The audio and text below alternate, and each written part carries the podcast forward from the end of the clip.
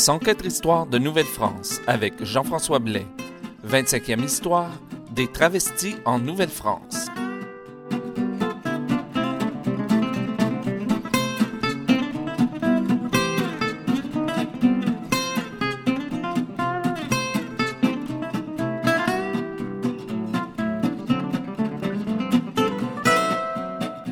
Bonjour à toutes et à tous et bienvenue à cette 25e histoire de Nouvelle-France.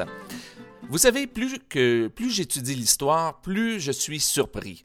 Il s'est souvent passé des choses euh, qu'on ne croirait pas à prime abord et que même si on inventait pour, euh, disons, faire un film ou une pièce de théâtre, eh, eh bien souvent on pourrait nous accuser de tomber euh, dans la fiction et de ne pas respecter assez l'histoire. Et pourtant, le cas d'aujourd'hui, c'en est un, c'est un cas de figure. J'ai été très étonné, je dois vous avouer, quand je suis tombé sur des récits de travestisme ou de travestissement, je suis pas trop trop sûr euh, ce qu'il faut dire, euh, en Nouvelle-France.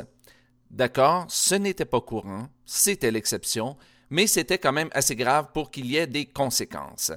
Mais avant toute chose, je dois préciser un point, c'est-à-dire la définition même d'un travesti. Et si je peux me permettre une petite parenthèse, je vous dirais qu'il est souvent très important quand on lit des documents historiques de ne pas toujours se fier aux définitions contemporaines des mots, donc aux, euh, aux définitions que nous, nous donnons aux mots, parce que quelquefois, on a des surprises et quelquefois, ben, à l'époque, ça ne voulait pas dire tout à fait la même chose. Et c'est justement le cas du mot travesti.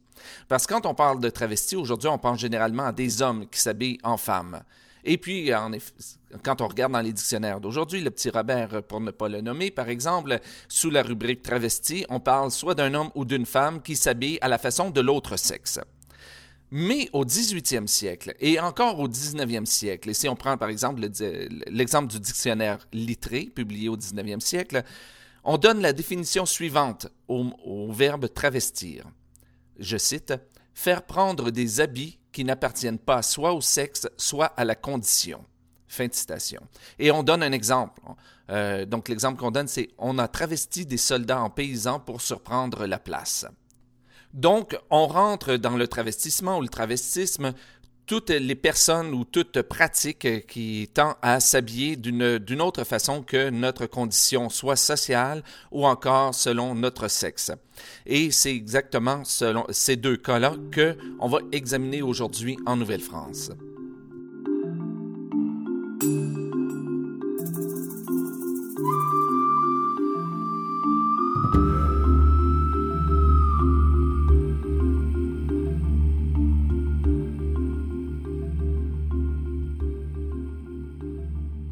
Le premier cas de travestissement ou de travestisme euh, qui soit déroulé euh, en Nouvelle-France se serait produit à Montréal autour de 1683.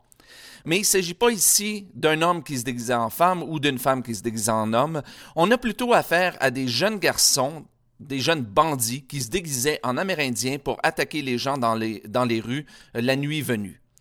Et voici en fait ce que la plainte faite au bailliage de Montréal disait, et je cite. Certaines personnes travesties et matachées en sauvage courent nuitamment les rues de Montréal et les grands chemins des environs, le pistolet à la main ou des couteaux. Ils ont demandé la bourse et volé l'argent que ceux qu'ils ont rencontrés pouvaient avoir sur eux. Fin de citation.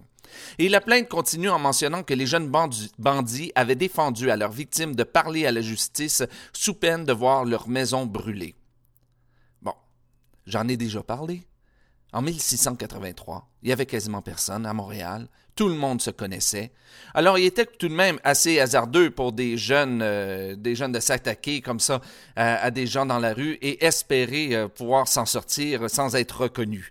En fait, il y a eu enquête et pendant l'enquête, on a appris le nom des voleurs, mais ces jeunes gens étaient membres de familles riches et influentes, alors on a préféré tout simplement redonner l'argent volé aux victimes et on a ordonné aux jeunes gens, aux, jeunes hommes de quitter Montréal et c'est ainsi qu'on a tout simplement étouffé l'affaire.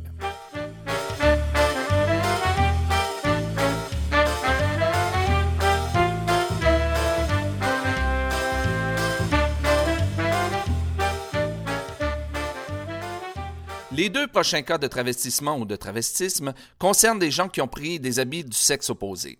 Mais euh, ce n'est pas, ce sont pas des hommes qui ont pris des habits de femmes, mais plutôt des femmes qui ont pris des habits d'hommes. Et c'était quand même quelque chose d'assez important à l'époque, parce que quand, euh, le, vêtement donc définissait qui on était. Donc on, on s'habillait en homme ou on s'habillait en femme. Pensons encore aujourd'hui à des hommes qui portent euh, des jupes. On trouve ça un petit peu bizarre. Ben, à l'époque, des femmes qui portaient des pantalons ou des culottes, eh bien, on trouvait ça bizarre. Donc le premier cas de travestisme ou travestissement sexuelle, si on peut dire, eh bien, ça s'est passé en 1696. Donc, euh, la femme en question s'appelait Anne Edmond. Elle était âgée de 16 ans.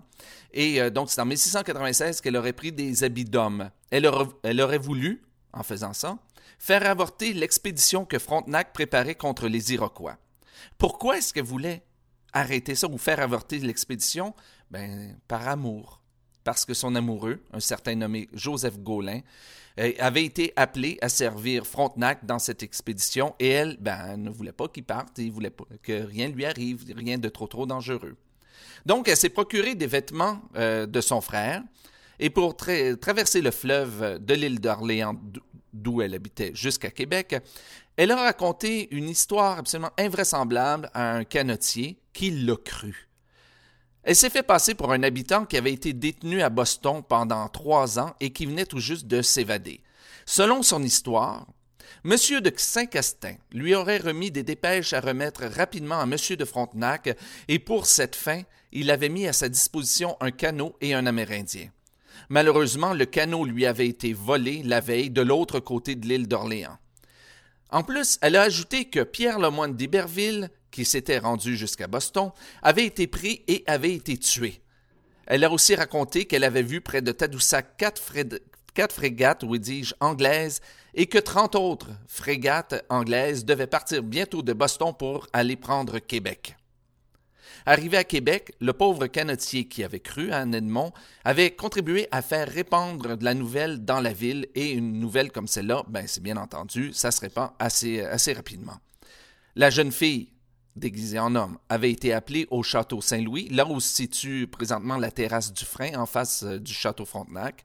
Et puis là, on a trouvé son histoire un petit peu trop invraisemblable, puis on a vite découvert l'imposture. On l'a arrêtée, puis le 16 juin 1696, elle a été condamnée à être conduite partout dans la ville et euh, à être battue, les épaules nues, euh, par l'exécuteur de la haute justice. Ensuite, on l'a remis à ses parents et euh, ses parents devaient la ramener à la maison où ils devaient veiller, et je cite, à sa conduite mieux qu'ils n'ont fait par le passé, à peine d'en répondre. Fin de citation.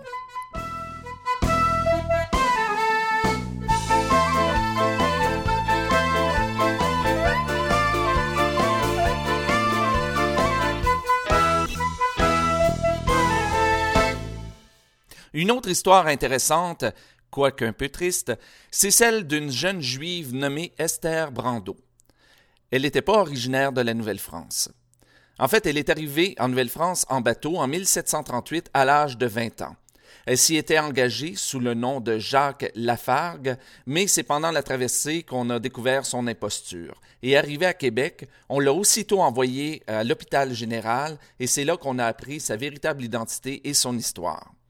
Son véritable nom serait Esther Brando.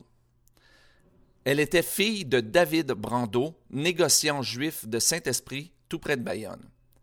Cinq ans auparavant, elle avait été envoyée à Amsterdam par ses parents auprès d'une de ses tantes, mais pendant le voyage, le bateau s'est échoué et elle a trouvé asile chez une veuve à Biarritz. Et là, elle a reçu des vêtements d'homme, et pendant cinq ans, elle s'est fait passer pour un homme et elle a exercé plusieurs métiers sous le pseudonyme notamment de Pierre à On l'a embauché par exemple comme cuisinier à bord d'un navire, comme garçon chez un tailleur, comme boulanger et comme domestique. Et c'est ensuite qu'elle s'embarque pour la Nouvelle-France et c'est là qu'on a découvert qu'elle était une femme. Pendant près d'un an, on va se demander quoi faire avec elle. L'intendant Ocar a échangé plusieurs lettres avec le ministre de la Marine et même le roi Louis XV est intervenu. On veut bien garder Esther dans la colonie et lui éviter, de cette façon, de retourner chez son père, mais à une condition, une condition très importante, qu'elle se convertisse au catholicisme. Parce que depuis 1685, depuis le décret de Colbert en 1685, la Nouvelle-France était un territoire exclusivement catholique et les Juifs n'obtenaient pas le droit d'entrer au Canada. En fait, ils vont obtenir le droit d'entrer uniquement sous le régime anglais. Donc, on offre à Esther de rester, mais à condition qu'elle devienne catholique, ce qu'elle refuse obstinément de faire. Ce qui lui vaudra d'ailleurs le titre de première juive, en fait de seule juive, à résider euh, en Nouvelle-France, et elle l'a fait pendant près, d'un an.